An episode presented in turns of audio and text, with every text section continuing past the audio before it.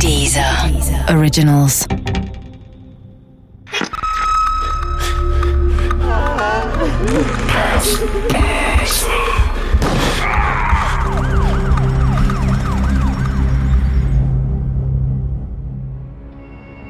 Der Todespfleger von Richard Fasten.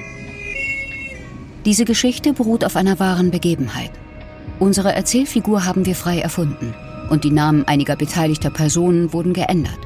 Die Statements der Experten sind echt. Dass ich einmal Krankenschwester werden würde, war in gewisser Hinsicht vorgesehen. Es wurde mir in die Wiege gelegt. Meine Mutter war bereits Krankenschwester gewesen und meine Großmutter auch. Die weibliche Linie in unserer Familie wurde von Pflegeberufen dominiert. Die männliche orientierte sich klassischerweise mehr am Handwerk. Mein Vater hatte die Tischlerei seines Vaters übernommen. Sicher hätte er auch mich in seinem Betrieb ausgebildet. Frauen in Männerberufen waren für ihn, im Gegensatz zu meinem Großvater, kein Problem. Eine seiner Auszubildenden hatte Mitte der 90er Jahre ihre Abschlussprüfung als Beste ihres Jahrgangs gemacht. Dementsprechend stolz war mein Vater auf sie und seinen Betrieb, der sich die Förderung von jungen Frauen in Männerberufen auf die Fahnen geschrieben hatte. Wenn sich zwei Schulabgänger mit gleichen Zeugnissen, aber unterschiedlichen Geschlechtern bei ihm um einen Ausbildungsplatz bewarben, dann nahm er immer die weibliche Bewerberin. Aber so oft kam das nicht vor. Ich hatte ja nun kein Interesse, in seine Fußstapfen zu treten. Ich war gerne in der Werkstatt. Ich mochte den Geruch von frisch geschnittenem Holz. Aber sobald die lange Bandsäge angeworfen wurde und mit mächtig Lärm das liegengebliebene Sägemehl aufwirbelte, floh ich aus der Tischlerei. Der Lärm und der Staub waren nicht meine Welt. Ich trug das Helfergehen unserer Familie in mir. Deshalb begann ich nach meinem Schulabschluss eine Ausbildung zur Krankenschwester am St. Willehard Hospital meiner Heimatstadt Wilhelmshaven.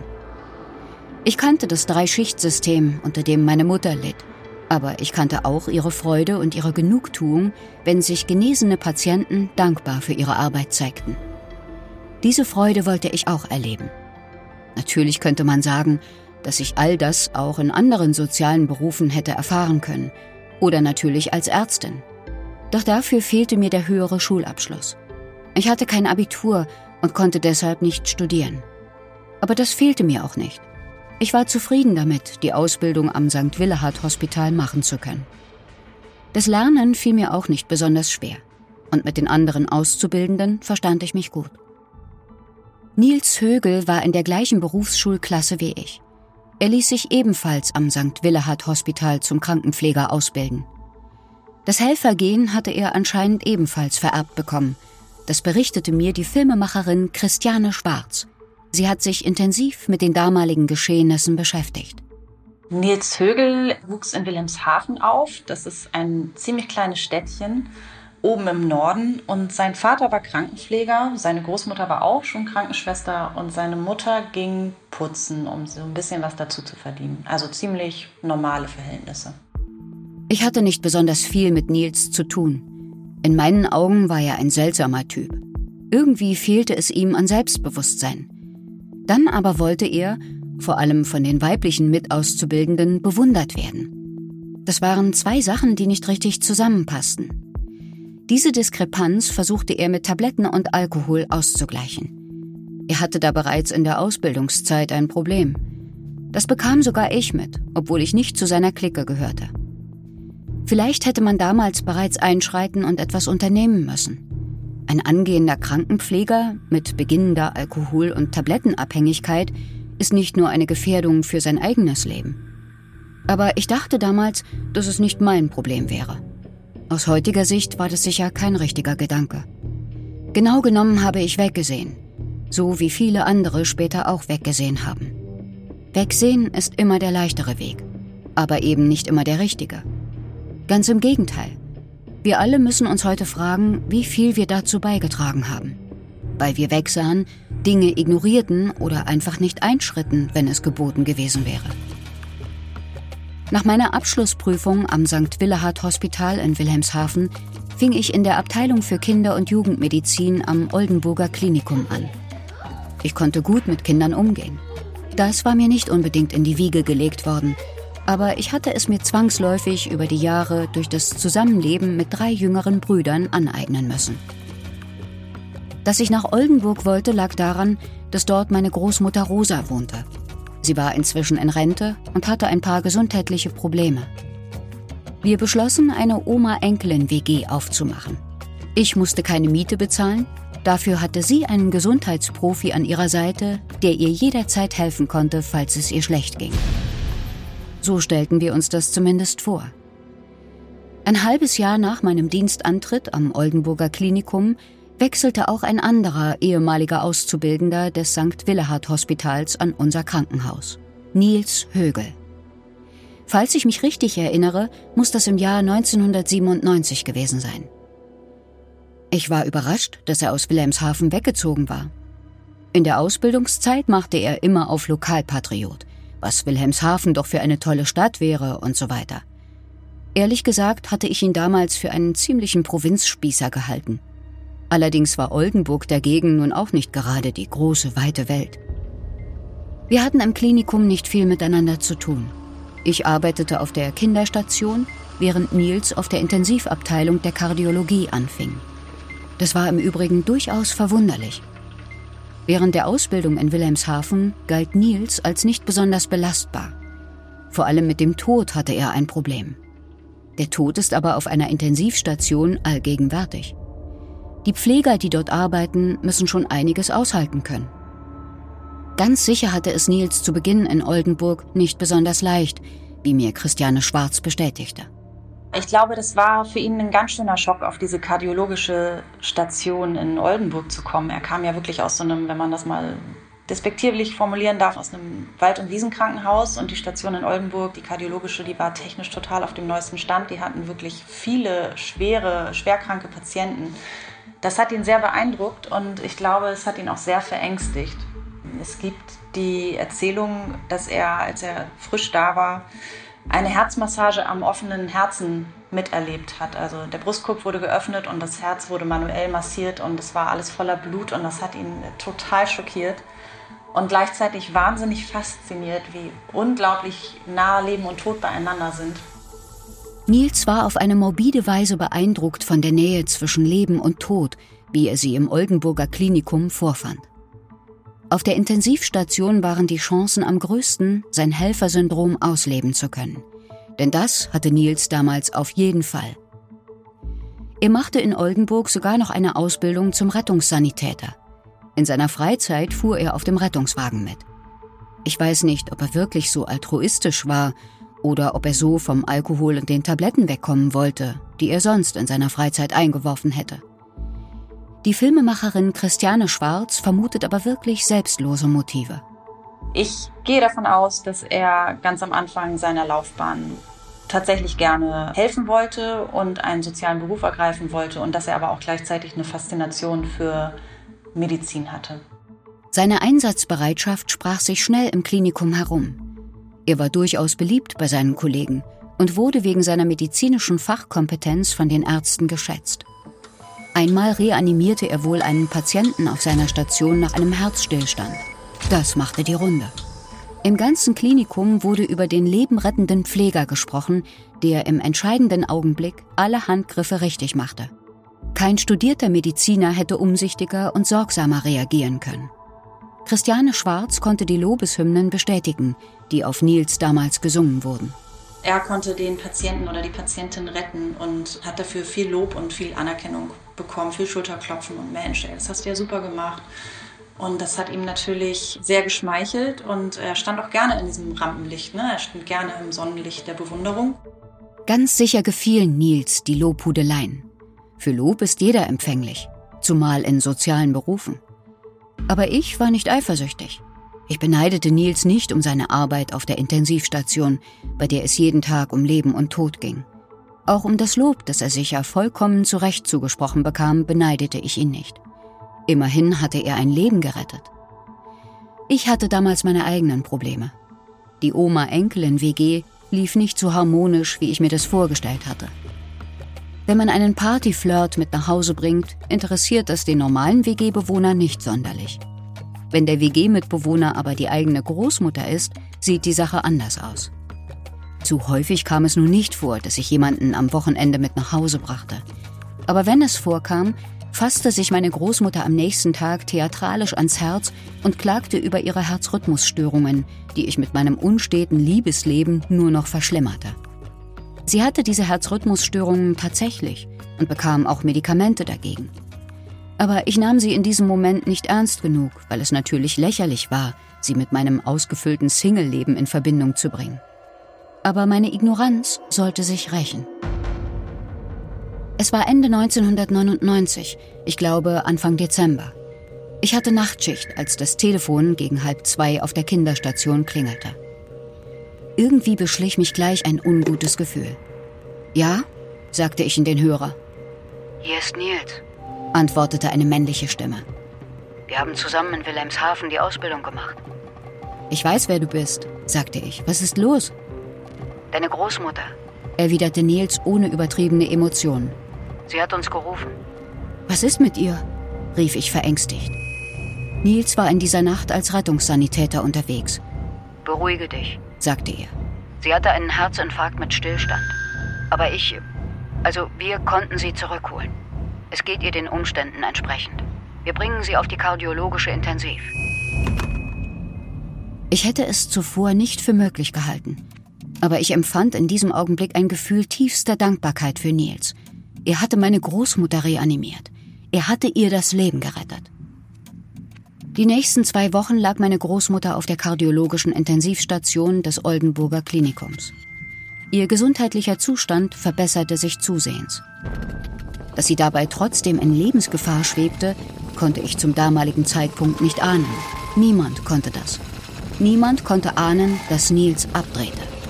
Dass er die Rolle des Lebensretters so sehr verinnerlicht hatte, dass er nicht mehr ohne sie leben konnte, weil dann auch das schmeichelnde Lob fehlte.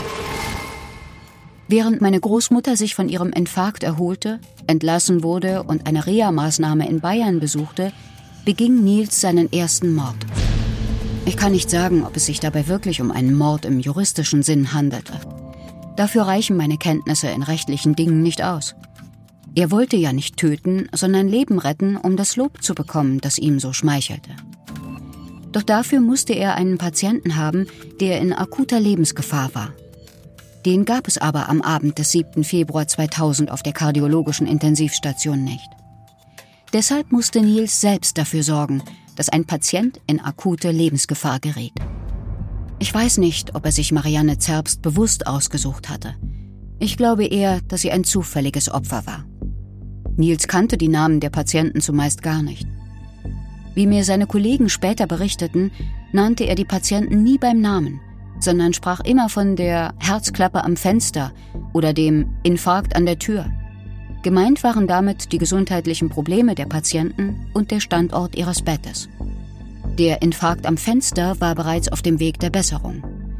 Die 77-jährige Marianne Zerbst hatte das Schlimmste hinter sich.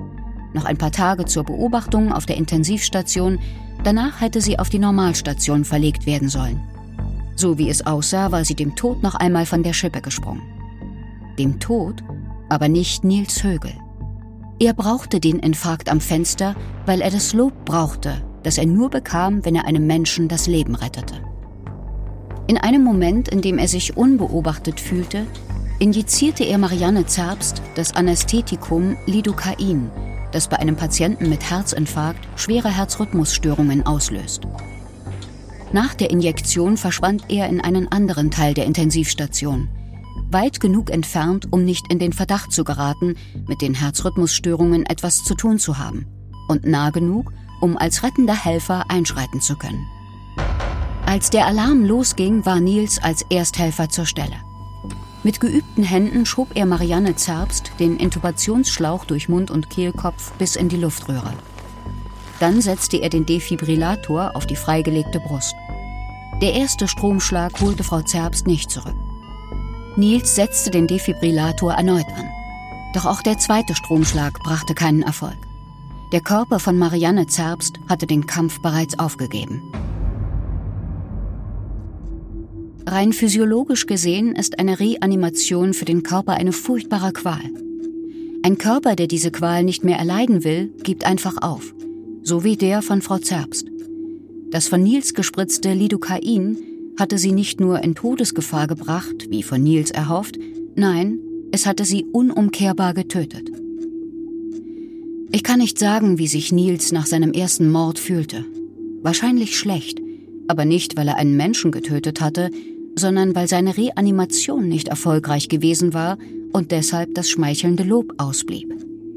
Aus seiner Sicht hatte nicht er versagt, sondern der Infarkt am Fenster, der zu früh aufgegeben hatte. Beim nächsten Mal würde er das Opfer sorgfältiger auswählen. Dass es ein nächstes Mal geben würde, war für Nils längst klar. Die wenigen Male, die ein Patient auf der kardiologischen Intensivstation oder im Rettungswagen reanimiert werden musste, reichten ihm längst nicht aus. Marianne Zerbst wurde nicht obduziert. Dafür gab es aus Sicht der Ärzte keinen Grund. Sie war mit einem Infarkt auf der Intensivstation gelandet und dort aufgrund von Herzrhythmusstörungen verstorben. Tragisch, aber nicht ungewöhnlich. Fälle wie der von Marianne Zerbst häuften sich in den folgenden Monaten auf der kardiologischen Intensivabteilung. Zumeist war Nils Högel als Ersthelfer zur Stelle. Manchmal konnte er den Patienten in Lebensgefahr durch seine fachkundige Reanimation retten, manchmal aber auch nicht. Keiner der Toten wurde je obduziert. Nils war im Vorfeld dazu übergegangen, den Patienten Gilorhythmal zu spritzen ein Mittel, das ohne medizinische Indikation lebensgefährliches Herzkammerflimmern auslösen kann. Er bestellte viel mehr von den Ampullen, als die Station normalerweise benötigte. Anscheinend fragte niemand nach dem Warum und es fragte niemand, wo die Ampullen verschwanden. Erst nach über einem Jahr kamen die ersten Gerüchte auf. Das berichtete mir auch die Filmemacherin Christiane Schwarz, die die WDR-Dokumentation Wenn der Pfleger der Mörder ist gedreht hat.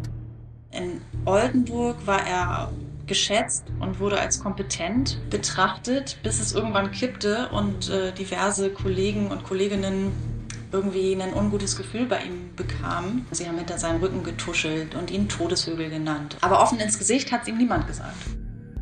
Die hohe Sterberate wurde zunehmend Gesprächsthema auf der kardiologischen Station.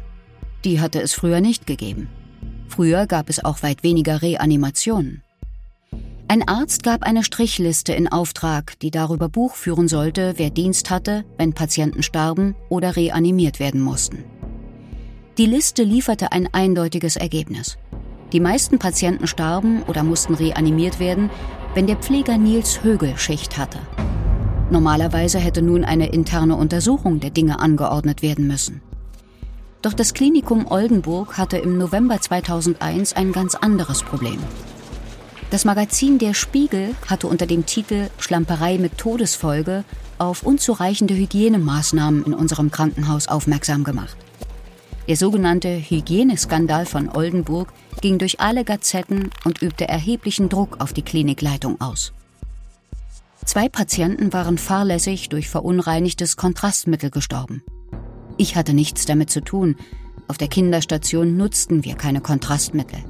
Aber es belastete einen natürlich, wenn man wusste, dass in dem Krankenhaus, in dem man selbst als Krankenschwester arbeitete, Patienten durch die Unachtsamkeit schlampiger Kollegen verstorben waren. Die Geschäftsleitung der Klinik, die Chefärzte und die Pflegedienstleitung hatten genug mit dem Hygieneskandal zu tun. Aber dann auch noch ein Pfleger, der weit mehr als alle anderen Pflegekräfte immer wieder Reanimationen durchführte? Man beriet, ob die Staatsanwaltschaft eingeschaltet werden musste. Doch die Beweislage war schwierig. Allein die Strichliste reichte nicht aus. Zudem wollte man nicht unnötigerweise der Presse einen zweiten Skandal im Oldenburger Klinikum frei Haus liefern. Die Verantwortlichen entschieden, die Sache nicht weiter zu verfolgen. Ein Kollege von Nils, der Auffälligkeiten bei dessen Arbeit angab, wurde zurechtgewiesen und regelrecht gemobbt. Das erfuhr ich von Christiane Schwarz schon in Oldenburg, schon bei seinen allerersten äh, Morden, gab es einen Kollegen, der hat immer gesagt, Leute, da geht was nicht mit rechten Dingen zu. Ich glaube, der manipuliert. Ich glaube, der, der tötet.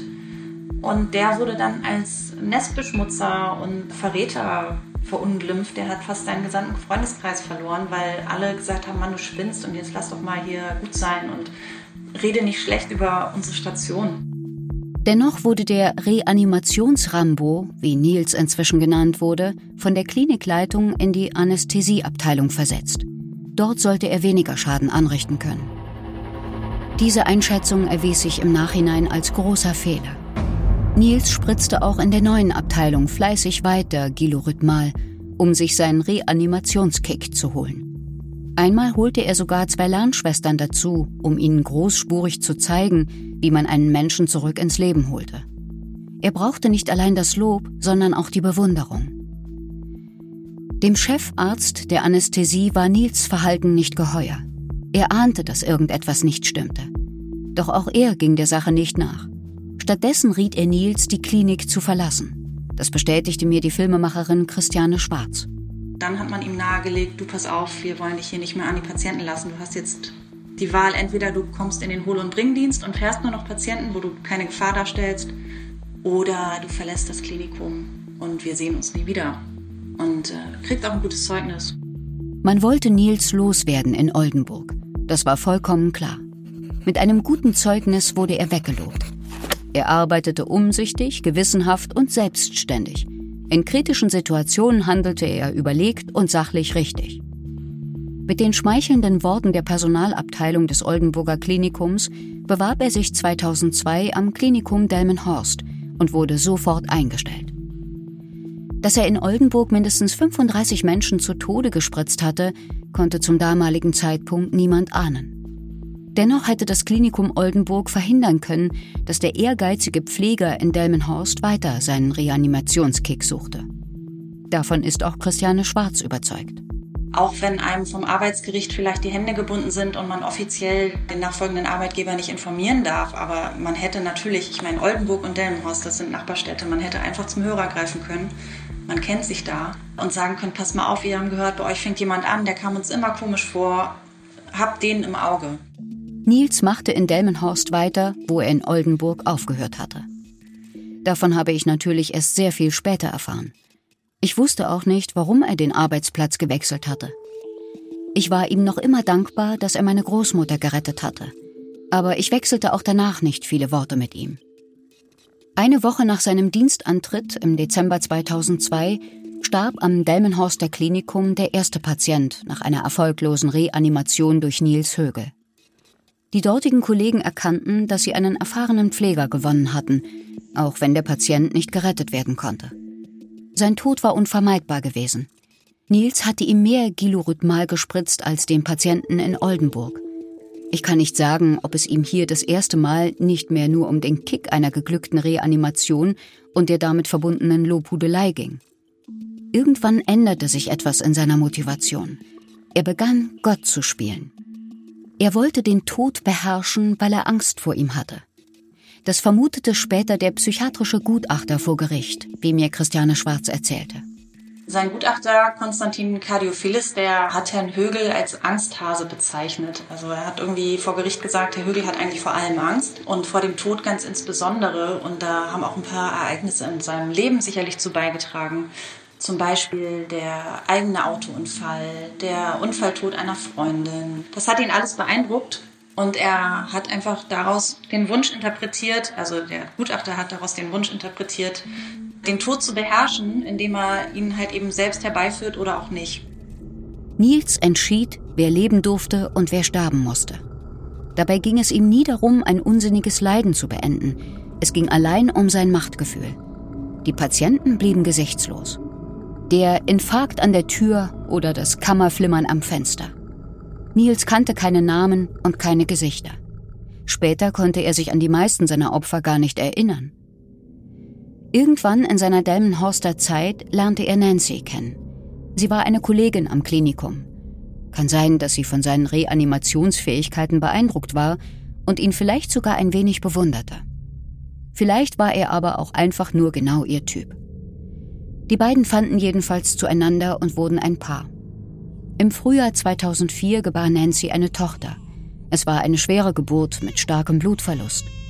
Kurzzeitig wurde sogar befürchtet, dass das Kind und die Mutter die Geburt nicht überleben könnten. Auf der Kinderstation wurde das Neugeborene intensivmedizinisch behandelt. Eine ehemalige Arbeitskollegin, die zu dem Zeitpunkt Schicht hatte, erzählte mir später davon. Die Geburt und die nachfolgenden Schwierigkeiten haben damals für ziemlich viel Wirbel gesorgt. Für Nils war die Geburt eine emotionale Grenzerfahrung, wie er später einmal sagte. Die Euphorie über das Überleben seines ersten Kindes während der Geburt wollte er an jenem Tag nicht verlieren. Er wollte den Glücksmoment immer weiter auskosten. Deshalb spritzte er in der Nachtschicht dem 86-jährigen Patienten Martin van Haaren eine Dosis Gilorhythmal. Der schwerkranke van Haaren bekam Kammerflimmern und einen Kreislaufkollaps. Noch immer euphorisiert von der Geburt seiner Tochter, versuchte Nils den Patienten zu reanimieren. Er schob ihm den Intubationsschlauch routiniert durch Mund und Kehlkopf bis in die Luftröhre. Vielleicht wollte er in diesem Moment ganz altruistisch helfen und Leben retten. Vielleicht war ihm durch den Kampf um das Leben seines Kindes der schmale Grat zwischen Leben und Tod wieder vor Augen geführt worden. Kann sein, dass er sich in diesem Fall tatsächlich völlig selbstlos um das Leben von Martin van Haaren bemühte, dass es ihm hier nicht um das anschließende Lob ging, sondern um das Leben schlechthin. Er setzte den Defibrillator auf die Brust von Martin van Haaren. Durch den folgenden Stromschlag beugte sich der Oberkörper des Patienten auf. Wenn jetzt der Herzschlag zurückkam, hatte Nils gewonnen. Dann hatte er den Tod besiegt und sein Patient lebte weiter wie Nils neugeborenes Kind. Aber der Herzschlag kam auch nach dem zweiten und dritten Stromschlag nicht zurück. Martin van Haaren starb in der Nacht um 1.32 Uhr, weil er zur falschen Zeit am falschen Ort gewesen war. Nils fuhr auch in Delmenhorst nebenher noch mit im Rettungswagen. Die Gelegenheit, auch in seiner Freizeit zu reanimieren, wollte er nicht ungenutzt lassen. Im Juni 2004 wurden Nils und sein Team zu einem schweren Verkehrsunfall nach Ganderkesee beordert. Jan Klasen, ein 44-jähriger Fluggerätebauer, war mit seinem kleinen Wagen frontal mit einem anderen Pkw zusammengestoßen. Klasen, der am Kopf verletzt war, bekam nach Nils Eintreffen am Unfallort panische Atemnot und verlor das Bewusstsein. Nils intubierte und reanimierte ihn, ehe Klasen mit einem Rettungshubschrauber in unser Klinikum nach Oldenburg geflogen wurde.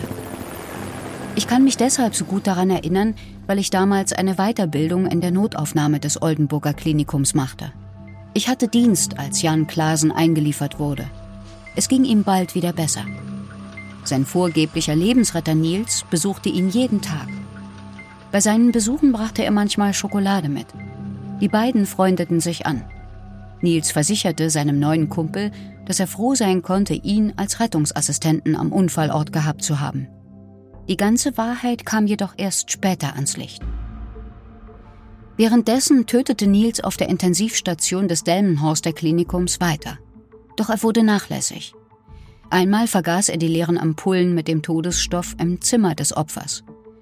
Es wurde ihm allerdings nicht zum Verhängnis. Eine Kollegin wollte den Stationsleiter informieren, doch der war gerade im Urlaub. Die Sache wurde nicht weiter verfolgt, bis zum 22. Juni 2005. Gegen 14 Uhr betrat eine Krankenschwester das Zimmer von Rainer Schuster auf der Intensivstation, um nach ihrem Patienten zu sehen. Der krebskranke Schuster hatte durch eine Not-OP einen Infarkt mit viel Glück überlebt. Er war noch immer in einem kritischen Zustand, aber auf dem Weg der Besserung. Die Krankenschwester war überrascht, als sie Nils Högel am Bett des 63-jährigen Patienten vorfand. Sie konnte natürlich nicht ahnen, dass Högel ihrem Patienten gerade eine Spritze verabreicht das Gerät, das die Medikamentenzufuhr steuerte, auf Null gestellt und den Alarm deaktiviert hatte. Niemand kann so etwas ahnen, weil niemand einem Kollegen derartige Dinge zutrauen würde. Die Krankenschwester machte sich zunächst keine weiteren Gedanken über Nils Anwesenheit im Zimmer von Rainer Schuster. Dafür erkannte sie den lebensbedrohlichen Zustand von Rainer Schuster. Sie holte umgehend einen Assistenzarzt, der sofort mit Reanimationsmaßnahmen begann. Nils Högel beteiligte sich nicht daran. Er, der sonst immer zur Stelle war, wenn es darum ging, Sterbende ins Leben zurückzuholen, trat vom Bett des Patienten zurück. Er sah lediglich zu, wie der Assistenzarzt den Intubationsschlauch in den Mund von Rainer Schuster schob. Ich kann nicht sagen, was ihm dabei durch den Kopf ging. Gut möglich, dass er hoffte, der Assistenzarzt würde mit seinen Bemühungen scheitern, damit allen Kollegen klar werden würde, dass er den Patienten hätte retten können. Oder aber er war physisch und psychisch vollkommen erstarrt, weil er glaubte, bereits überführt worden zu sein. Doch das kam erst später. Erst nachdem der Assistenzarzt Rainer Schuster mit dem Defibrillator zurück ins Leben geholt hatte. Man fand im Mülleimer die leere Ampulle Gilorhythmal und entdeckte den deaktivierten Alarm und den ausgestellten Perfusor für die automatische Medikamentenzufuhr. Für den Patienten Rainer Schuster gab es dennoch kein Happy End. Obwohl die Reanimation erfolgreich verlaufen war, verlor sein Körper den Kampf gegen den Tod. Er starb am nächsten Tag. Man war sich nicht sicher, ob er an seiner Krebserkrankung, seinem schwachen Herzen oder an Nils Spritzer gestorben war. Deshalb ordneten die Verantwortlichen im Klinikum eine Blutuntersuchung des Toten an. Die Untersuchung bestätigte den Verdacht, dass Nils dem Patienten ohne Not Gilorhythmal gespritzt hatte. Die Pflegedienstleitung und die Oberärzte beschlossen daraufhin, Nils im kleinen Kreis zur Rede zu stellen. Allerdings wollten sie damit bis zum nächsten Tag warten, weil Nils dann ohnehin seinen Urlaub angetreten hätte. So kam es, dass auch die 67-jährige Regine Röttger in Nils letzter Schicht noch sterben musste. Frau Röttger war zu Hause über eine Blumenvase gestolpert und hatte sich einen Oberschenkelhalsbruch zugezogen. Keine große Sache, bis sie in die Fänge von Nils Högel geriet. In seiner letzten Schicht am Delmenhorster Klinikum verabreichte er ihr die Todesspritze. Die Oberärzte auf der Station gingen von einer Lungenembolie aus, an der Regine Röttger verstorben war. So übermittelten sie die schlechte Nachricht auch den Hinterbliebenen von Frau Röttger. Dass die eigentliche Todesursache Nils Högel war, stellte sich erst sehr viel später heraus. Der Chefarzt vermutete sofort, dass Rainer Schuster nicht der einzige Patient war, den Nils auf dem Gewissen hatte. Doch seine schlimmen Vermutungen blieben bei den Behörden ungehört. Das versicherte mir Christiane Schwarz. Er wurde ja 2005 erwischt und mit dem Tag, wo sein Oberarzt von der Intensivstation erfahren hat, dass der äh, offensichtlich Menschen, Patienten ermordet hat. Und wenn erstmal nur ein Fall bekannt war, hat er gesagt, boah Leute, ich glaube, das war kein Einzelfall. Gebt mir mal bitte alle Zahlen und Daten und Fakten aus den Jahren, die er hier bei uns war. Und er hat eine extreme Verdichtung festgestellt von äh, Todesfällen und Medikamentenverbrauch. Also es war klar, die Todesraten in seinen Jahren auf der Station sind extrem gestiegen. Dieses Medikament, mit dem er immer gearbeitet hat, der Verbrauch ist massiv angestiegen und das hat er alles den ermittelnden Behörden mitgeteilt, aber die sind einfach nicht tätig geworden, die haben einfach nicht ermittelt. Im Juli 2005, gut vier Wochen nach dem Tod von Rainer Schuster, wurde Nils wegen versuchten Mordes festgenommen. Als ich davon erfuhr, war ich natürlich geschockt. Alle, die ihn kannten, waren geschockt. Nur sein Freund Jan Klasen, dem er, wie Klasen noch immer dachte, das Leben gerettet hatte, glaubte an seine Unschuld. Auch noch, nachdem Nils zu fünf Jahren Haft verurteilt worden war. Nils ging in Revision, kam aus dem Gefängnis frei und schlüpfte bei Jan Klasen unter. Seine Frau Nancy hatte sich inzwischen von ihm getrennt und ihn vor die Tür gesetzt. Klasen gab Nils nicht nur Obdach, sondern auch Geld. Er fühlte sich ihm noch immer verpflichtet. Er verschaffte Nils sogar ein Vorstellungsgespräch als Nachtportier in einem Delmenhorster Hotel. Doch Nils ging nicht hin, sondern ließ sich mit einer Flasche Wodka volllaufen. Danach kam es zum Streit zwischen den beiden Freunden. Klasen warf Nils raus, fuhr ihn allerdings noch nach Wilhelmshaven, wo er bei seinen Eltern wohnen wollte. Jan Klasen hatte Nils danach nie wiedergesehen. Jahre später erschien die Polizei vor seiner Haustür und klärte ihn über die wahren Vorgänge, damals 2004, auf. Sein alter Kumpel Nils hatte ihm noch am Unfallort ein Mittel gespritzt, das ihn erst in Lebensgefahr gebracht hatte. Seine Kopfverletzung war bei weitem nicht so ernst gewesen. Das ganze Ausmaß von Nils Mordserie kam erst in den nächsten Jahren durch immer neue Prozesse ans Licht. Zunächst war er ja nur wegen versuchten Mordes verurteilt worden und weiter auf freiem Fuß geblieben. In weiteren Prozessen gab er immer nur das zu, was man ohnehin bereits wusste. Seine zögerlichen Geständnisse waren durchsetzt von Lügen. Das bestätigte mir die Autorin Christiane Schwarz.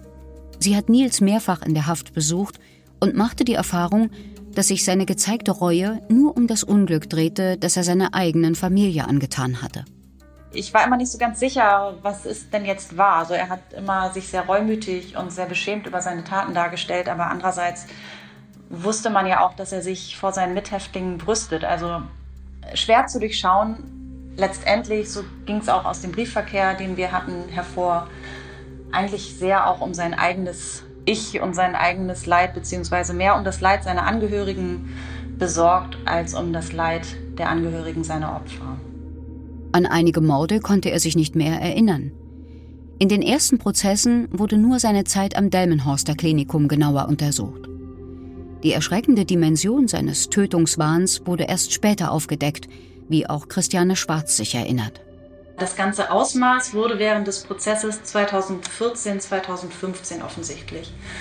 Da hat er ja relativ lange sich nicht eingelassen. Also das bedeutet, er hat relativ lange die eigene Aussage verweigert und er hat mit seinem Gutachter, mit Herrn Kardiophilis gesprochen. Demgegenüber hat er 90 Taten eingeräumt und ging selbst so davon aus, dass er wahrscheinlich 30 Morde vollendet hat. Im Laufe dieses Prozesses wurden dann auch drei Mithäftlinge vorgeladen, die ausgesagt haben, er hätte sich vor ihnen gebrüstet, dass er bei 50 irgendwann aufgehört hätte zu zählen. Es war am Ende des Prozesses, wo er dann für mehrere Morde und Mordversuche verurteilt wurde, war klar, das war nicht der letzte Prozess, sondern der war eigentlich der Auftakt für, ich glaube, 167 Exhumierungen, wenn mich nicht alles täuscht. Es war klar, dass es einen neuen Prozess geben wird. Als sich herausstellte, dass Nils bereits in Oldenburg getötet hatte, erklärte er, die dortigen Morde schlicht vergessen zu haben. Es war unglaublich. In der ganzen Republik und teilweise auch im Ausland wurden Leichen exhumiert, bei denen Rückstände von Gilorhythmal festgestellt wurden. Wie viele Menschen Nils tatsächlich getötet hatte, konnte jedoch nicht endgültig geklärt werden. In einigen Verdachtsfällen waren die Toten eingeäschert worden. Im letzten Prozess 2019 wurde Nils in 85 Fällen schuldig gesprochen und zu einer lebenslangen Freiheitsstrafe verurteilt. Zudem stellte das Oldenburger Landgericht die besondere Schwere der Schuld fest. Nils ist damit rein zahlenmäßig der größte Serienmörder, den es in Deutschland je gegeben hat. Wahrscheinlich ist die Zahl seiner Opfer sogar noch weit höher. Das glaubt auch Christiane Schwarz.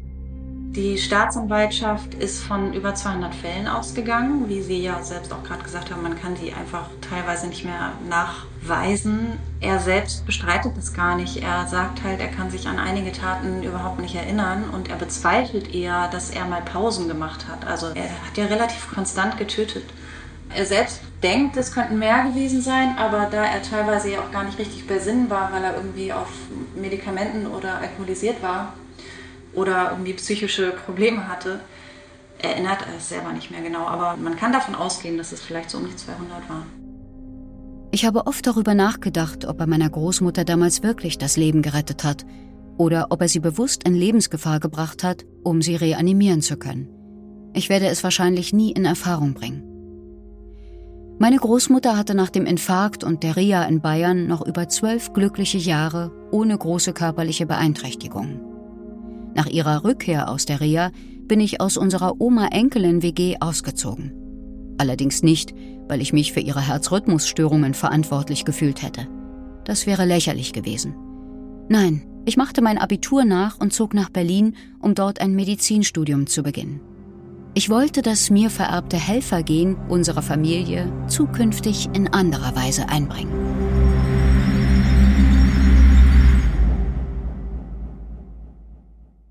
Das Böse ist eine Zusammenarbeit von dieser und der Apparat Multimedia. Redaktion Nina Löschner und Linda Achtermann. Produktion Benjamin Ritter. Gesprochen von Kathleen Gavlich.